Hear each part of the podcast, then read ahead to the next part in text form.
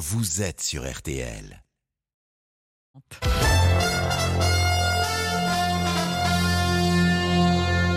RTL. Le journal inattendu prend le large. Bah, L'idée, c'est toujours de pousser le bateau au maximum, quoi, en trouvant aussi la limite, parce que c'est des bateaux qui restent assez fragiles. Donc euh, l'idée, c'est de pas casser. Donc euh, voilà. Bien sûr, je me suis fait peur et j'y arrive même plus d'une fois, mais euh, j'étais parti pour gagner, euh, j'ai tout fait et je suis à Pointe-à-Pitre plus d'une journée avant le second. J'ai fait des podiums et à chaque fois ça a été un- une étape dans ma vie euh, incroyable et un marqueur dans ma vie. Le journal inattendu spécial Route du Rhum, présenté par Ophélie Meunier sur RTL. Bonjour à tous, bienvenue sur RTL. Le journal inattendu hisse les voiles ce midi. À trois semaines du départ de la route du Rhum 2022, j'ai à mes côtés en direct ce midi les trois grands navigateurs que vous venez d'entendre. Bonjour Philippe Poupon.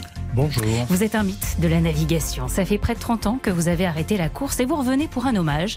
Vous allez naviguer sur le bateau Pierre Ier de Serbie, qui est celui avec lequel Florence Artaud a gagné la route du Rhum en 90. Vous allez nous expliquer ça. Thomas Coville, bienvenue. Bonjour. Un palmarès impressionnant, l'homme des records. La route du Rhum, c'est le fil rouge de votre vie de navigateur. Évidemment, objectif pour cette édition 2022, la victoire. Oui, je suis, je suis un potentiel vainqueur. Allez, et bonjour Guirec Soudé, jeune navigateur au parcours hors du commun. On vous connaît notamment pour avoir traversé l'Atlantique à la rame. Et on connaît aussi votre compagnon d'aventure. On y pense, votre poule, Monique. La route du Rhum, c'est une première pour vous. Et vous êtes aussi un fervent défenseur de l'environnement. Comment la voile peut-elle devenir plus verte La place des femmes dans ce monde d'hommes? Et d'ailleurs, Qu'est-ce que réellement la vie de marin? Toutes ces questions auxquelles vous allez nous répondre tous les trois. Mais d'abord, c'est le journal avec à la une de l'actualité ce midi. Ce drame, survenu hier soir dans le 19e arrondissement de Paris, une fillette de 12 ans retrouvée morte, recroquevillée dans une malle en bas de son immeuble. La piste criminelle est privilégiée. Toutes les précisions de notre service police-justice dès le début de ce journal. La situation dans les stations-service s'améliore un tout petit peu, mais pas de retour à la normale avant au moins la semaine prochaine. Les jauges vidées, vous êtes de plus en plus nombreux à être contraints de faire le plein à des prix parfois très élevés. Notre reportage dans un instant. Week-end au professeur Samuel Paty, décapité près de son collège à Conflans-Sainte-Honorine dans les Yvelines il y a deux ans. Vous entendrez le témoignage d'un enseignant qui ne verra plus jamais son métier de la même façon depuis ce drame. Et au mondial féminin de rugby, les Bleus se sont inclinés face aux redoutables Anglaises, mais elles n'ont pas démérité. La météo, c'est avec vous Valérie Quintin. Bonjour Valérie. Bonjour. Soleil, douceur et température étonnamment élevées hein, pour Oui, la alors saison. ça, c'est seulement pour le sud quand même, parce qu'au nord, on se prend quelques petites douches depuis ce matin. Alors c'est vrai que dans la moitié sud, il y a un très beau soleil. La limite va se faire entre Bordeaux et la Bresse. Et plus on va remonter vers le nord, plus on va trouver un ciel couvert. Le gros des pluies va se situer entre la Charente-Maritime et l'Alsace. Ailleurs, on peut espérer des éclaircies. C'est le cas à Paris, c'est le cas vers les Hauts-de-France ou encore en Bretagne, mais ce sera toujours entrecoupé d'averses. Et puis cette douceur, vous le disiez, c'est vrai qu'il commence déjà à s'intensifier. 26 degrés à Marseille cet après-midi, 24 à Lyon et Bordeaux, 20 à Mulhouse, 19 à Lille et à Paris et 17 à Brest. Merci beaucoup Valérie. À 13h, vous passez la main. Hein. C'est pas Oui. une météo à un invité, mais trois invités. Et à puis ils sont 13h. calés.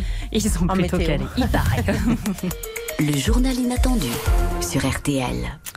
Mais d'abord, cette terrible découverte. Le corps d'une fillette de 12 ans, décédée, a été retrouvé hier soir dans une valise à Paris, dans le 19e arrondissement. La malle se trouvait dans la rue, en bas de l'immeuble où habitait l'enfant. C'est son père qui a signalé sa disparition, ne la voyant pas rentrer du collège. Bonjour Cindy Hubert. Bonjour. Vous êtes reporter au service police-justice d'RTL. Cindy, c'est la piste criminelle hein, qui est privilégiée par les enquêteurs. Quatre personnes sont actuellement en garde à vue. Oui, la fillette aurait dû rentrer du collège hier comme d'habitude en milieu d'après-midi, mais ses parents s'inquiètent, elle est introuvable. Ils donnent donc l'alerte. La piste criminelle est rapidement privilégiée. Des éléments de vidéosurveillance montreraient en effet l'adolescente rentrer chez elle dans l'immeuble avant de disparaître. Son corps est finalement retrouvé tard hier soir vers 23h dans une valise en pleine rue. De graves plaies à la gorge. Une autopsie doit avoir lieu pour déterminer les causes de sa mort et s'il y a eu éventuellement sévices sexuels. Et l'enquête semble avancer vite puisque, selon nos informations, quatre personnes sont actuellement en garde à vue à la brigade criminelle. Les précisions de Cindy Hubert pour RTL au volet judiciaire également. Deux enquêtes ont été ouvertes à Paris après la mort d'un automobiliste hier soir. Il s'agit une nouvelle fois d'un refus d'obtempérer. Le conducteur aurait refusé de se soumettre à un contrôle des policiers qui ont alors ouvert le feu sur son véhicule. Ça s'est passé cours de Vincennes, dans le 12e arrondissement de la capitale. Les deux fonctionnaires de police ont été placés en garde Une des enquêtes vise à préciser les conditions du refus d'obtempérer. L'autre a été ouverte pour tentative de meurtre sur personne dépositaire de l'autorité publique. Il y avait trois personnes dans le véhicule. C'est le conducteur qui est décédé. Les deux autres occupants ont pris la fuite. Combien de temps la situation tendue dans les stations-service va-t-elle durer? C'est certainement la question que vous vous posez en train de nous écouter. Le gouvernement promet un retour à la normale à partir de la semaine prochaine, mais l'approvisionnement va rester compliqué jusqu'à au moins mardi, un jour d'appel à la grève interprofessionnelle de la CGT. À ce jour, un peu plus de 28% des stations sont touchées par les restrictions d'approvisionnement et celles qui ont encore de l'essence en profitent parfois pour faire flamber les prix. Hermine Leclèche, bonjour.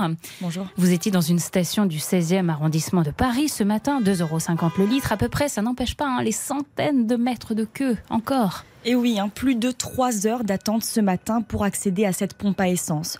Une file si longue que certains tombent en panne. Renault attendait déjà depuis 2 heures quand sa batterie a lâché. Nous sommes arrivés à peu près à 8 heures. Ma batterie n'est pas assez rechargée et merci pour la queue, c'est à cause de ça. Et du reste, monsieur est très gentil. Ils sont deux à m'aider à pousser la voiture. Mais quelle patience faut avoir, mon Dieu. Parmi les automobilistes, beaucoup n'avaient pas eu le temps de faire le plein pendant la semaine.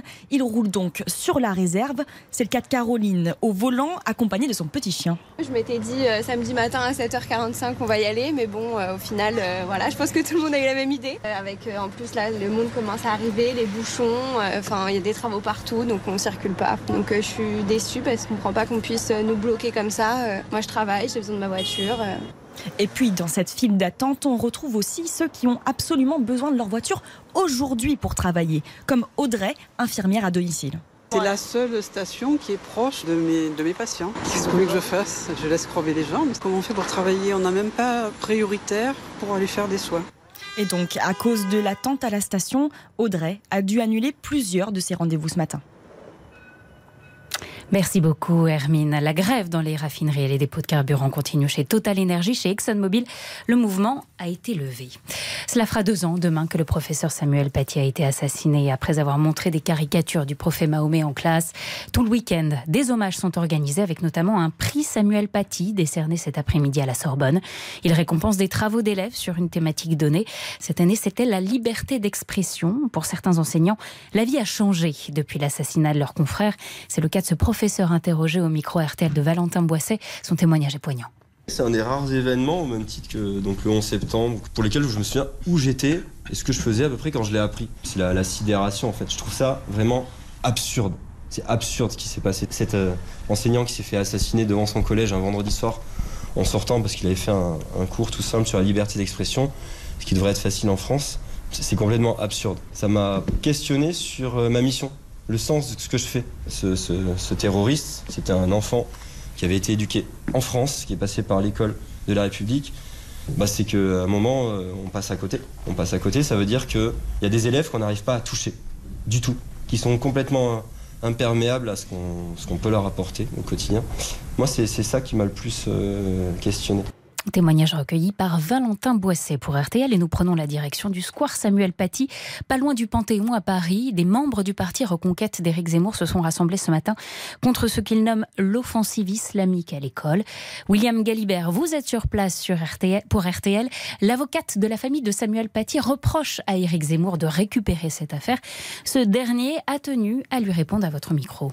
Oui, euh, Ophélie, et derrière l'avocate que vous avez peut-être entendu ces dernières heures sur RTL, c'est bien la famille Paty qui exprime son dégoût, euh, qui dénonce un, manque de respect et de dignité, le refus, je cite, de voir Éric Zemmour s'octroyer l'image de leur fils ou de leur frère. Mais devant ses troupes sur un, podium monté à la hâte, tout à l'heure, Éric Zemmour ne voyait pas les choses de la même manière. La mort de Samuel Paty dépasse Samuel Paty. La mort de Samuel Paty est un fait éminemment politique. Elle est même, je dirais, un fait éminemment historique. Ce n'est pas récupérer la mort de Samuel Paty que de dire cela. Au contraire, c'est lui donner toute son ampleur. Une Marseillaise euh, entonnée après quelques instants de silence, mais, mais plus que du recueillement. Ce rendez-vous ici ce matin, c'était bel et bien un meeting politique où l'on a demandé, je cite, aux militants islamiques de rentrer au bled, où l'on a parlé de grands remplacements, où l'on a fait huer le ministre de l'Éducation nationale. Bref, une tribune pour l'ancien candidat à la présidentielle qui n'a aucun élu à l'Assemblée, mais qui tente comme il peut d'exister dans le débat public. Galibert, merci. William Galibert en direct du square Samuel Paty pour RTL. Notez bien le ministre de l'Éducation Papendiaï qui participe à plusieurs des hommages organisés pour le professeur sera l'invité du grand jury demain de midi à 13h. Et je vous invite à aller écouter l'excellent podcast de Marion Calais dans Focus cette semaine. Le thème l'école, la laïcité est-elle en danger? C'est à retrouver quand vous le voulez sur l'application RTL et sur RTL.fr. On est en studio avec nos trois navigateurs, Guirec Soudé, Thomas Coville, Philippe Poupon. Quel est votre rapport à l'actualité, vous qui vivez beaucoup sur les mers? Est-ce que parfois vous vous mettez dans une bulle pour pas trop penser à ces choses qui sont quand même relativement anxiogènes? Est-ce que vous la suivez de près? Expliquez-nous, Guirec. Euh, moi, je la suis pas vraiment de, près. Euh, je pense par exemple à ma dernière traversée que j'ai effectuée à, la rame entre les États-Unis et la Bretagne, où là j'ai perdu tout mon de communication pendant 90 jours. C'est vrai que ça fait du bien de se déconnecter un petit peu quand on voit ce qui se passe. Quoi. Thomas? Alors, j'avoue que je suis un, un féru d'actualité. Je, la mm. suis, elle me, elle, elle, fait partie de ma vie. J'y suis sensible et à la fois, euh, je, je, suis conscient d'être un ultra privilégié et de temps en temps de m'offrir euh, cette bouffée d'oxygène, ma manière à moi. Euh, alors, de temps en temps, je me sens un peu lâche euh, de partir et de pas répondre à à tout, mais, mais c'est vrai que je, je, je peux pas complètement me dire que je vais me déconnecter et, et rester cet enfant privilégié. Hmm. Donc euh, oui, ça me touche. Et là, euh, très honnêtement, c'était pas facile de, de rester insensible à tous les sujets que vous avez hmm. traités. Là, c'est, euh, là, y a, on, on a on balaye euh, quasiment tout. Quoi. Mm. Il, manque peut-être les Iraniennes qui, me touchent en ce moment, mais, mais... Et dont on parle relativement souvent aussi sur oui, notre tout à fait. Tout à fait. Philippe Poupon, quel est votre rapport à l'actualité? Oh, Quand je suis en France, à terre, je, oui, j'écoute, je regarde la télévision, j'écoute la radio, et, mais ça me fait du bien de, de breaker. Je crois qu'on a la chance... Euh, partir en mer et voilà de se couper. Je crois que euh, sinon, euh, je ne sais pas euh, si ça devient pas dangereux de trop trop écouter. Voilà, enfin pour le moral surtout. Dans un instant, l'actualité des sports et puis bien sûr, on prend la mer avec nos invités. On parle route du Rhum. À tout de suite sur RTL. Le journal inattendu avec Ophélie Meunier sur RTL. RTL. Le journal inattendu spécial route du Rhum. Ophélie Meunier. Et nos invités, les navigateurs Philippe Poupon, Thomas Coville et Guirec Soudé. L'actualité sportive ce midi, c'est d'abord le ballon ovale. On savait que c'était des adversaires difficiles, mais elles n'ont pas démérité en Coupe du Monde de rugby féminin. Les Anglaises ont battu les Françaises ce matin pour la onzième fois consécutive. Nos Bleus ont été remarquables en défense, mais ont concédé 7 à 13. Le match, c'était la deuxième rencontre du mondial pour l'équipe de France. Elle se console avec le point de bonus défensif. La capitaine de l'équipe, Gaëlle Hermet, garde la tête haute. Écoutez. On avait besoin de se remettre en confiance, on avait besoin de se prouver des choses individuellement et collectivement. Je pense qu'aujourd'hui, défensivement, on fait le match parfait. Aujourd'hui, je pense qu'on peut lever la tête. Je suis fier de ce groupe, je suis fier de cet état d'esprit parce qu'on les a fait douter, on leur a montré qu'on était présente.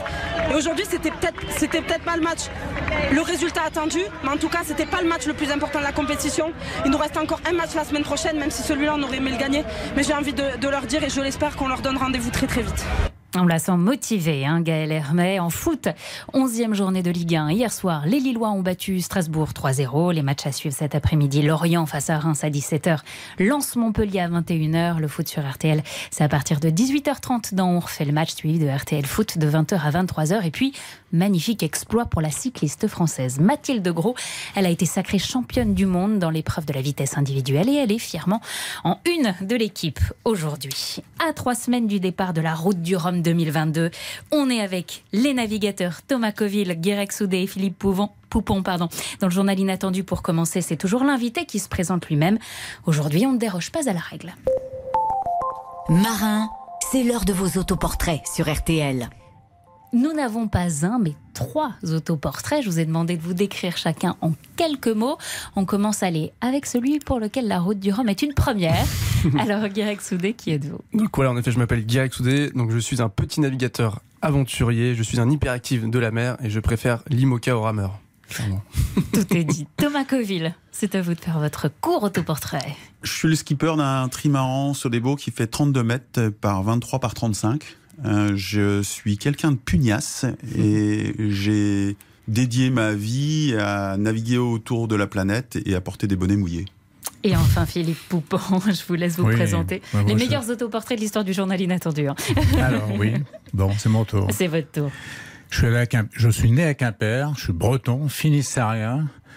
J'ai voilà, j'ai grandi les pieds dans l'eau, donc je suis un marin et je n'ai cessé de, de naviguer, que ce soit en course ou en on va dire expédition Hmm. autour du monde.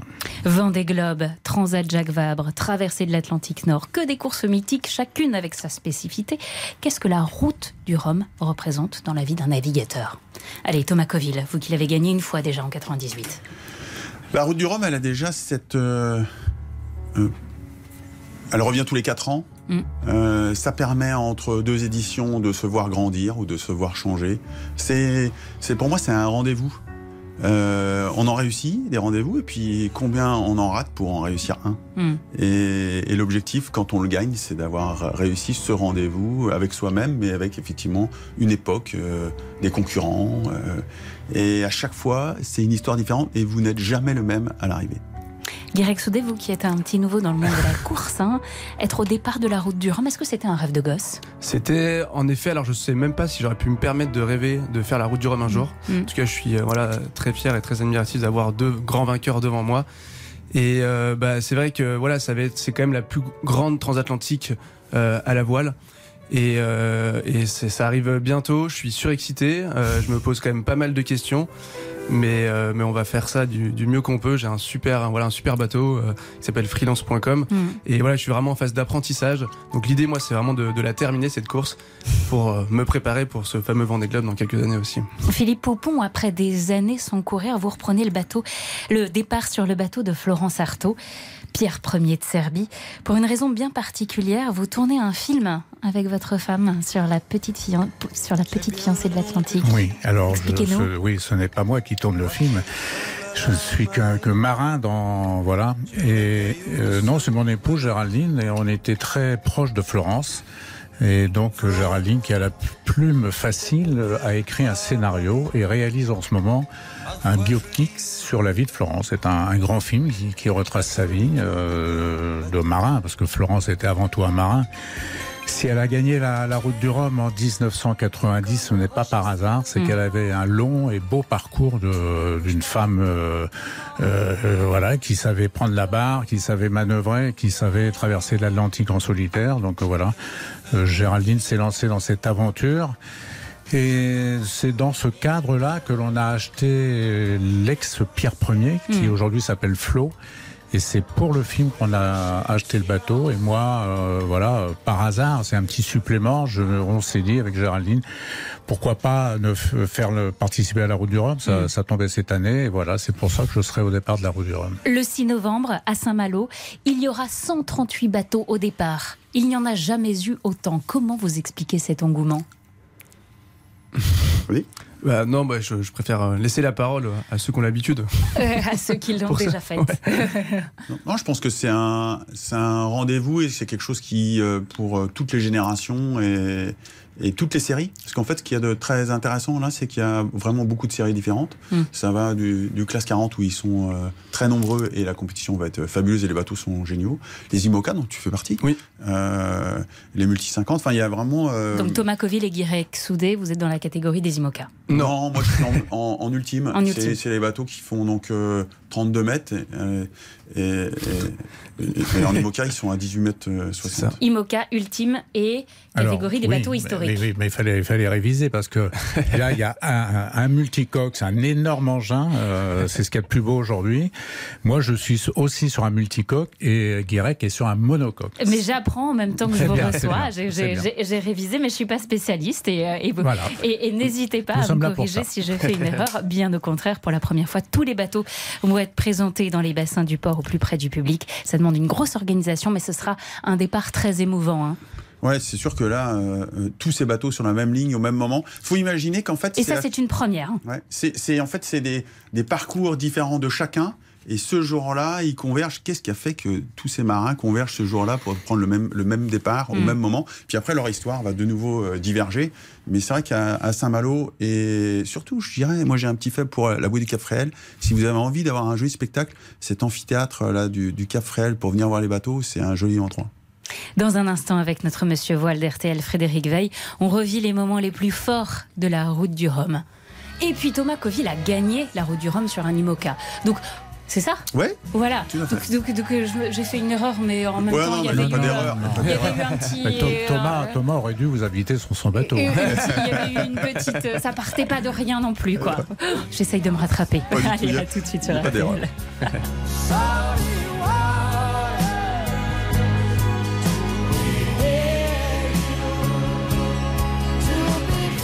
Le journal inattendu spécial Route du Rhum, présenté par Ophélie Meunier sur RTL. 12h30, 13h30, le journal inattendu. Avec Ophélie Meunier sur RTL. Et vous écoutez une édition spéciale navigation avec Thomas Coville, Guirec Soudé et Philippe Poupon. La route du Rhum, c'est une course de légende. Que de moments forts depuis sa création. Bonjour Frédéric Veil. Bonjour. Grand reporter à la rédaction d'RTL, c'est vous, hein, notre mémoire vive de la voile. Allez, je vous emmène pour 44 ans, 44 ans d'histoire et cela débute en 1978 avec la première route du Rhum qui est marquée par la victoire de Mike Birch qui l'emporte avec 98 secondes d'avance, 98 secondes hein, sur Michel Malinowski, l'incroyable dénouement, mais comme et vous allez l'entendre grâce aux archives d'RTL, c'est un bien triste souvenir qui a marqué cette première édition. À l'euphorie d'une époustouflante arrivée coq à coq entre le Canadien Birch, le vainqueur, et le Français Malinowski, a succédé dans la course du Rhum l'angoisse. L'angoisse sur le sort d'Alain Collat, dont on est absolument sans nouvelles depuis maintenant 15 jours. La famille du navigateur solitaire ne cache pas son pessimisme. Alain connaît suffisamment son bateau, euh, il était parti pour gagner, euh, il a du souci. hein. Collat avait euh, 35 ans, Manureva, son bateau, ne sera jamais retrouvé. Quatre ans plus tard, les grands multicoques apparaissent, Marc Pajot l'emporte, Éric Tabarly abandonne, et vous, Philippe Poupon, vous arrivez 9e. C'est en 1986 que vous prenez votre revanche. 6h46, RTL Sport présenté par Jean-Michel Rascol. Il est arrivé, il, c'est Philippe Poupon. Il y a tellement de choses qui se sont passées dans cette course. Je suis content d'être arrivé le premier, évidemment. J'étais parti pour ça et bah, j'ai rempli mon contrat et je suis très très content. Archive RTL du 24 novembre 1986. On fait maintenant un bond de 4 ans dans le temps. Nous sommes le 18 novembre 1990. Philippe, eh bien, vous auriez pu être le premier marin à faire le doublé. Et eh bien, vous êtes battu car 8 heures avant vous, la petite fiancée de l'Atlantique devient la première femme à mettre le mot marin au féminin. 6h44, Laurent Sarto remporte la route du Rhum. C'est sûrement l'un des plus beaux exploits sportifs de l'année. Moi, je suis euh, très fière euh, d'avoir gagné cette course euh, avec pas mal d'avance sur euh, des gens comme Poupon et, Birch. Ça prouve que même quand on est une femme, tout est possible. Et Florence Sarto ne sera pas la seule femme à réaliser cet exploit, puisque 12 ans plus tard, une petite Anglaise laisse elle aussi exploser sa joie en remportant la septième édition. C'est extraordinaire, c'était une course très très dure et mais aussi euh, une course très, très- euh, super quoi. De voir un arrivée comme ça, c'est c'est une autre chose.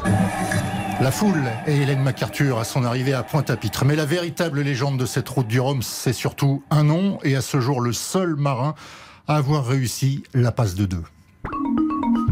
RTL 8h03. Des acrobaties sur les flotteurs de son trimaran. Laurent Bourgnon, sur Primagaz, est entré le premier dans le port de Pointe-à-Pitre, escorté par une cinquantaine de bateaux. 12 jours, 8 heures, 41 minutes et 6 secondes seulement. Le skipper franco-suisse remporte sa seconde course du Rhum. J'aime aller vite, j'aime euh, j'aime bien régler le bateau, j'aime le pilotage.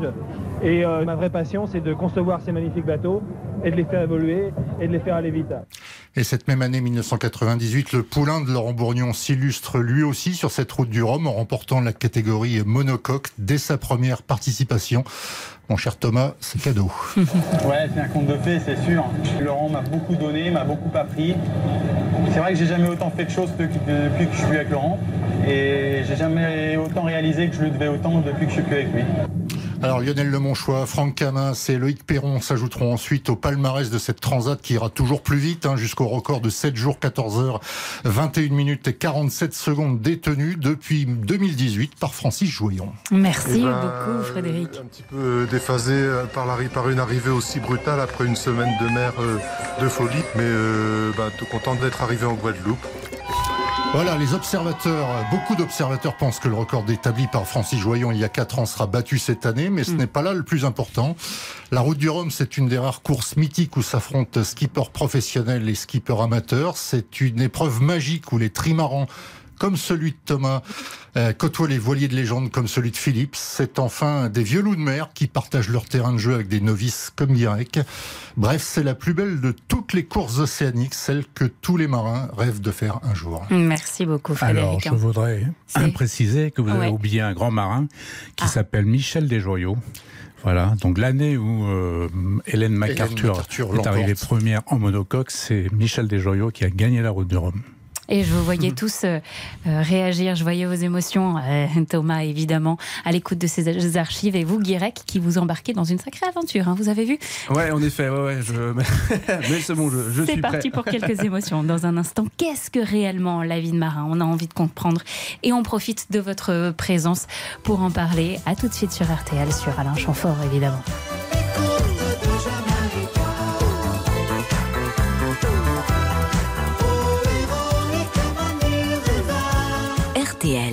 Journal inattendu. RTL. RTL, il est 13h passé de quelques minutes.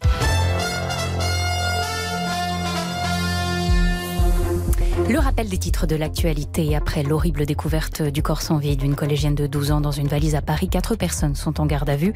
Hier soir, le père de l'enfant, ne la voyant pas rentrer de l'école, alerte la police. La fillette a finalement été retrouvée recroquevillée dans une malle en bas de son immeuble dans le 19e arrondissement de la capitale. Elle était marquée par des plaies au niveau de la gorge. Selon les premières examinations des enquêteurs, la piste criminelle est privilégiée. La mémoire de Samuel Paty honorée tout le week-end le 16 octobre 2020. Le professeur d'histoire géo de 47 ans a été décapité près de son collège dans les Yvelines. Cet après-midi, un prix Samuel Paty sera remis à des étudiants en présence du ministre de l'Éducation et les hommages continueront jusqu'à lundi. Sachez que Papendiaï sera l'invité exceptionnel du grand jury demain de 12h à 13h sur RTL. Au mondial féminin de rugby, déception pour les Bleus ce matin qui se sont inclinés face aux Anglaises 7 à 13. Elles se sont pourtant bien battues et accusent une défaite avec tout de même les honneurs. Elles repartent avec le point de bonus défensif important avant le dernier match de poule contre Samedi prochain. Puis les rendez-vous de cette 11e journée de Ligue 1 de foot, c'est Lorient-Reims à 17h et Lens-Montpellier à 21h. Les rencontres et les débriefs à suivre à partir de 18h30 sur notre antenne dans On refait le match. Cela fait de nombreuses années qu'on ne le voit plus au cinéma. Il reste pourtant une légende française du 7e art. Alain Delon, 86 ans, a fait un AVC en 2019 et son fils, Anthony Delon, nous donne de ses nouvelles au micro RTL de Christian Panvert. Il va, il me fait penser à Gabin un peu. C'est un rock. Il avance. Il sait vous dire je, je t'aime Non, non, mais par contre, euh, il m'a entendu quand je lui ai dit un jour, je lui ai dit, écoute, euh, quoi qu'il arrive, je serai toujours près de toi. Et je lui ai dit que je l'aimais, il m'a dit, mais c'est normal. Je lui mais toi aussi, évidemment. Vous vivez dans l'angoisse de l'appel qui vous dira euh, Alain Delon est mort? D'abord, on me dira pas Alain Delon est mort, on me dira euh, papa est mort ou ton père est mort. Non, je, je vis pas dans cette angoisse-là. La mort, elle fait partie de la vie. Mais il est immortel puisque ses films resteront dans les cinémathèques euh, pour toujours. Il est immortel. Un court extrait de cet entretien événement à retrouver dans son intégralité sur notre site rtl.fr. Et donc la météo, ce n'est pas avec un, mais trois invités aujourd'hui. Philippe Poupon, Thomas Coville, Guirec Soudé. Quel temps fait-il ce week-end? Alors pour résumer, il va faire beau à Marseille, il pleut à Paris et très beau en Bretagne. Les températures seront comprises entre 17 à Brest, 28 à Cahors. Il fera 19 à Paris. J'ai choisi non pas Nantes, mais Locmarin-Quer, où il fera 20 degrés. C'est votre météo. Exactement. Faites ce que vous voulez. Montpellier fera 25 et Lyon et Toulouse un petit peu plus 26. Et à Saint-Malo aujourd'hui, 18 degrés, une alternance de nuages et de soleil avec des rafales de vent de secteur sud-ouest à 40 km/h en pointe. Mais s'il y a bien une journée où il faut se trouver, c'est dans les Côtes d'Armor aujourd'hui. On n'allait pas se priver d'une météo avec trois navigateurs quand même. Merci messieurs. Expliquez-nous, on veut se mettre dans votre peau. Expliquez-nous exactement à quoi ressemble la vie de marin. Et peut-être avant tout, c'est quand même assez exceptionnel de se retrouver avec trois concurrents dans le même studio qui vont prendre le départ d'une course là dans quelques semaines. C'est quoi l'ambiance au sein de ce sport en fait? Vous êtes concurrents mais pas vraiment?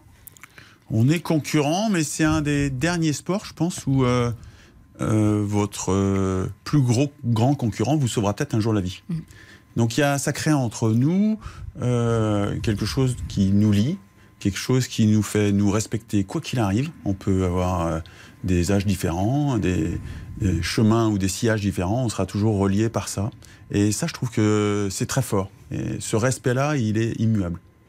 Alors, euh, ça vous semble peut-être euh, logique, mais racontez-nous, 24 heures, au beau milieu de la mer, à quel moment déjà vous mangez, vous dormez, combien de temps? Reprécisez-nous un petit peu comment ça se passe, comment ça s'organise dans votre bateau. Eh ben, en fait, euh, chaque jour est vraiment différent. C'est vrai qu'en compétition, bon, pour moi, tout ça, c'est nouveau. L'objectif, c'est quand même d'aller le plus vite possible. Donc, on se concentre vraiment sur la performance du voilier. Après, voilà, l'idée, c'est de se reposer dès, qu'on peut. C'est de bien se nourrir, évidemment. Se reposer, ça peut être 30 minutes, 1 heure, 2 heures. votre, votre temps moyen c'est moi pour moi en tout cas c'est 15 20 minutes 15 20 minutes pas plus ouais, ouais. donc donc voilà donc c'est voilà c'est important de de rester lucide aussi. Donc euh, voilà, il faut pas oublier ce sommeil qui est mm. juste indispensable. Euh, sinon, euh, on, voilà, on perd, on perd nos moyens et on est vraiment plus tout utile. Quoi. Et la solitude, vous l'aimez, vous la redoutez, Philippe Poupon? Non, ni, l'un ni l'autre. enfin, on pratique, voilà, tous là du solitaire. Mm. on n'est pas forcément solitaire dans l'âme. Mm. C'est un sport. oui, on se retrouve tout seul à la barre de grands bateaux. Donc ça demande euh, quand même quelques organisations, euh, une certaine euh, tranquillité d'esprit, de maîtrise pour que tout se passe bien. Donc c'est là-dessus qu'il faut nous considérer. Et alors le premier jour va être le peut-être le plus angoissant. On doit, on va partir Saint-Malo, on va contourner la Bretagne, et c'est là euh, où il peut y avoir des dangers. Il, y a, il va y avoir beaucoup de monde sur l'eau, il va y avoir des concurrents, mais aussi des bateaux spectateurs. Et ensuite euh, va arriver très rapidement la première nuit, euh, avec bon le, le temps, ben, évidemment on ne sait pas aujourd'hui est-ce qu'il sera. Hmm. Et, mais pour nous, je pense qu'à l'heure qu'il est, c'est cette première journée, cette première journée qui, voilà, que on essaie déjà de la, la visualiser. Et euh, le, la condition physique, est-ce que vous avez euh, des douleurs Je ne sais pas, pendant la course, quel genre de douleur? Est-ce qu'il y a des. Je, pense aux mains, euh, au dos Est-ce que? Ça peut arriver, mais l'idée, c'est de se préparer avant. Mm. on est avant tout des athlètes. Mm. Quand on, même quand on fait. Alors, en, équipage où y a, on a trois. Finalement, c'est quoi? C'est d'être avant un athlète. Donc là, c'est la préparation pendant toute l'année. Après, c'est d'être capable effectivement de maîtriser l'engin et chacun va maîtriser son engin et, sa manière à lui de, de, se préparer par rapport à ça. Et ça, c'est vraiment un travail qu'on fait avec une équipe. C'est ce que disait Philippe. C'est vraiment un travail avant tout d'équipe. On ne voit que la partie solitaire. Et notamment en France, on est focalisé sur le côté solitaire, alors que c'est vraiment un travail de groupe. Mm. Moi, je, je, je, pense que je suis pas un, un vrai solitaire. J'aime le groupe. J'ai jamais été aussi bon que d'ailleurs que quand j'ai servi un groupe et un leader. Mm. Et, et, j'ai ce privilège d'être pour mon, le, mon projet beau d'être le leader qui fait la, course. Et puis après, après c'est, je pense, euh, euh, un marin, c'est quelqu'un qui est assez fragile. Et c'est de travailler sur sa fragilité pour justement euh, la dominer et arriver finalement... parce que quand on va en mer, on est humble on se sent fragile face à, à, l'engin qu'on a, mais aussi à la mer qui est autour de nous.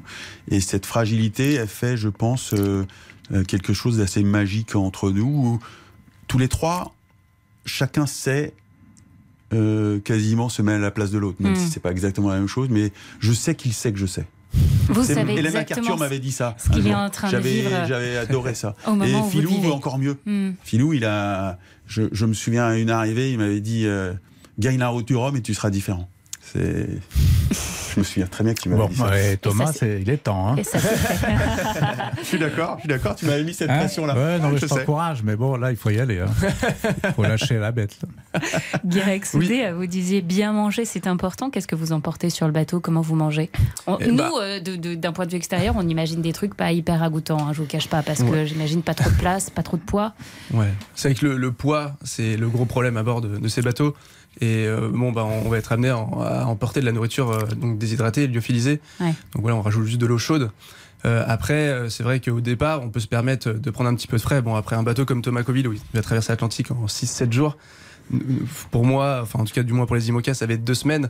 Donc c'est vrai qu'on peut se permettre d'avoir quelques fruits, quelques légumes au mmh. départ. C'est vrai que c'est important. Moi je dis souvent que la nourriture c'est un peu le, le, carburant en fait. Sans ça, on est, on est, vraiment, on est vraiment rien. Quoi. Mais mmh. moi, la, la, nourriture, elle est, elle est fondamentale. Ça fait partie à la fois du plaisir, et je suis d'accord avec toi, elle fait partie du, de la prépa quasiment physique et mentale. Qui, euh, la seule chose qui est différente et qu'il faut essayer d'imaginer, c'est que en, à terre, euh, tout le monde essaie de, de séquencer tout. C'est-à-dire qu'on a des temps pour manger, des temps.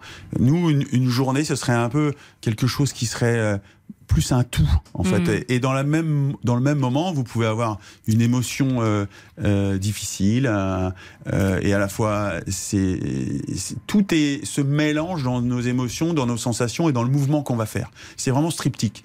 Sensation, émotion, sensation, mouvement. Et, et, ça change tout puisque ça mélange tout euh, en un grand tout. Et, et, je trouve ça très riche par rapport au fait qu'à terre, euh, tout est tout séquencé et beaucoup trop euh, morcelé. Comment vous gérez les proches à terre et comment ils gèrent votre départ? On en parle dans un instant sur Emily Winehouse Rehab, qui est un choix musical de Thomas Coville, je crois.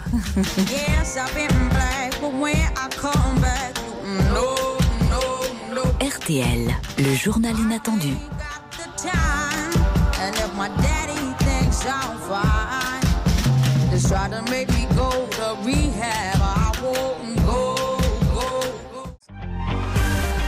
RTL. Le journal inattendu sur RTL, Ophélie Meunier.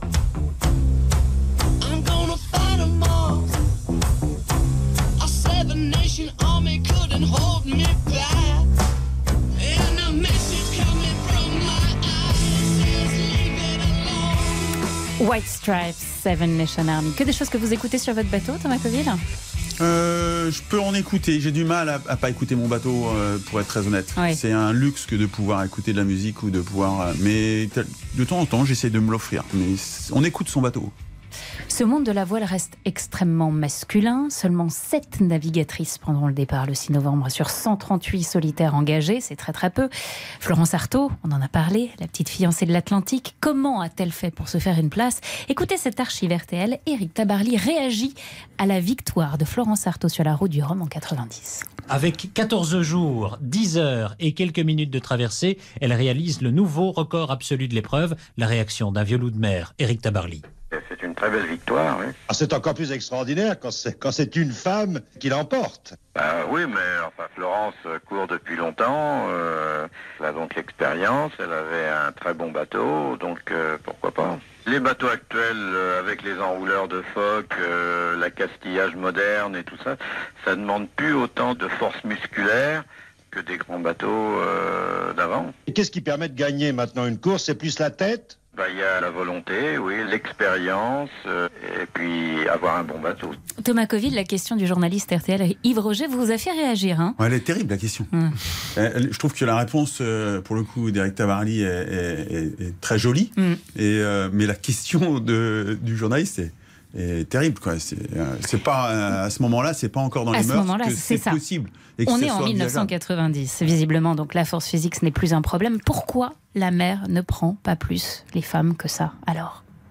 À votre avis Philippe Poupon pourquoi on en est qu'à 7 navigatrices par exemple oui, sur ce départ oui, oui, sur 138 bateaux y a pas, y a comment pas vous l'expliquez? C'est quoi votre vision? Non je n'explique rien il n'y a, pas, y a pas de raison parce que dans dans d'autres disciplines le dériveur la planche à voile euh, tous mm. ces, ces, sports là on voit bien que les femmes sont présentes hein. aujourd'hui on a, on a des championnes du monde en kitesurf et tout donc mm. euh, non Mais euh, il y, a, des filières qui s'installent justement pour sectionner les femmes, leur donner la possibilité de, se mesurer, de venir sur le circuit. Donc euh, ça va venir. Mais bon, la femme, euh, on sait, prend un peu de temps pour prendre sa place. Ça vient, ça vient. Florence Artaud avait un rêve, l'Odyssée des femmes, une course de voile 100% féminine en Méditerranée. Elle n'aura pas eu lieu finalement. Florence Artaud, je le rappelle, nous a quittés en 2015. On peut l'imaginer un jour, cette Odyssée des femmes? Est-ce que, est que un navigateur prendra, prendra le truc en main pour elle, peut-être un jour? Oh, euh, oui, il n'y a pas de raison. Je crois que bon, il faut pas forcément les voilà les, les mettre que, que, ensemble. Je crois qu'elles peuvent, elles peuvent et elles viennent d'ailleurs euh, se mélanger. Une fois mm. de plus, pas assez, mais voilà. Il y a un enjeu majeur, c'est de réussir aussi à rendre la voile plus respectueuse de l'environnement. Ça, c'est un de vos chevaux de bataille, Guérec Soudé. Mm. Comment on peut rendre la voile plus verte euh, comment on peut rendre la voile plus verte? Bah écoutez, bah non, mais je, voilà, je me bats comme, comme n'importe quel marin. Euh, c'est vrai que bon, bah, je pense à ma dernière traversée qui a duré 107 jours, euh, en, voilà, sur cette traversée de l'Atlantique à la rame. Mais c'est mmh. vrai que la, la, la, vitesse où j'allais, soit un nœud, c'est que voilà, j'avais la, la, chance de pouvoir observer ce que je voyais, donc de, de très belles choses, de très beaux animaux, mais aussi euh, voilà beaucoup de malheureusement beaucoup de plastique, beaucoup de déchets, mmh. euh, même des voilà, des, des, je me souviens de foot bassin avec du, du, fil de pêche à la, à la patte c'est quand on, on, voit ça, ça fait quand même très mal. Et j'ai passé aussi un, un, peu de temps dans, dans les glaces, beaucoup au, au Groenland. Donc, euh, donc voilà, on est, on est témoin en fait, mais euh, malheureusement on est, on est au courant de tout ça et, euh, et on essaye de, de, faire au mieux pour euh, avoir quelque chose de, de plus sympa sur, sur l'avenir. Thomas Coville, vous avez dit d'un point de vue écologique, la voile n'est pas exemplaire. On a cette image de voler et de naviguer avec du vent, mais nos bateaux sont en carbone. Ils nécessitent beaucoup de résine, il y a aussi beaucoup de consommables. On travaille beaucoup sur ces sujets. Est-ce qu'on peut imaginer à l'avenir de plus en plus de bateaux qui sont plus respectueux de l'environnement et tout aussi performants? Aussi performant, on sera obligé de faire des choix. Mm. Euh, je crois que, mais je veux pas moi rentrer dans, dans cette euh, euh, qu'on soit les imposteurs et qu'on puisse effectivement euh, dire que on, on, est, on a cette sobriété euh, par rapport à, à l'écologie. On, on, a des bateaux qui sont polluants à construire. Par contre, une fois qu'on les a construits, aujourd'hui sur les mots, nous on essaie d'être autonome en énergie. Mm. On a, donc on consomme plus quasiment euh, d'énergie euh, grâce à l'éolien, le solaire, et puis on va arriver à la pile à combustible. Mais c'est lié et ça va être lié à la performance. Et je crois à cette écologie qui, grâce à la science, va amener euh, quelque chose qui sera vertueux plus que de l'avoir comme une écologie punitive ou une écologie restrictive. Et, là, pour le coup, nous, on a un modèle qui peut faire euh, avancer les choses et qui, euh, il y a beaucoup de, bureaux d'études qui travaillent là-dessus. De là à dire qu'on est complètement vertueux, euh, ce serait malhonnête et j'ai pas mmh. envie d'avoir effectivement ce double discours ou ce mauvais discours. Mais, Mais c'est vrai qu'on est sensible et j'aime bien qui dit qu'on est des témoins. Et mmh. ça, pour aussi, pour moi, c'est très important. On ne remplace pas non plus les scientifiques, on ne remplace pas. On peut de temps en temps, quand on tourne autour de la planète, que ce soit sur les tours du monde, euh, dire voilà, on voit que les glaces se déplacent, euh, qu'elles sont de plus en plus proches en laissant pour autant la parole aux scientifiques, parce que c'est eux qui doivent effectivement garder euh, ce discours. Moins on est nombreux à discuter, moins on est nombreux à en parler aussi, plus le discours il est audible. À un moment donné, quand on en parle tous, il c'est plus audible, et à ce moment-là, euh, ben dans les urnes, ça se voit, euh, il n'y a plus d'impact. Votre Philippe Poupon? Oui. Oui, sur ah l'environnement. Bah, quand même, si on n'est pas écolo, on traverse l'Atlantique à la voile, avec le vent. Alors là, franchement, on le voit aujourd'hui, euh, les cargos on va, vont avoir une obligation, euh, je crois, l'horizon 2050, d'avoir une, une, une, enfin, une consommation réduite. Et donc, on les voit, les projets fleurissent un peu partout, et en France, entre autres, euh, sur des cargos à voile. Donc voilà, je pense que tout ce qu'on a fait depuis de nombreuses années au niveau de la technologie va servir à un moment ou à un autre dans l'avenir le goût du risque et puis les mots interdits sur un bateau Allez, on en parle dans un instant. C'est le journal inattendu spécial navigation sur RTL. Le journal inattendu spécial Route du Rhum, présenté par Ophélie Meunier.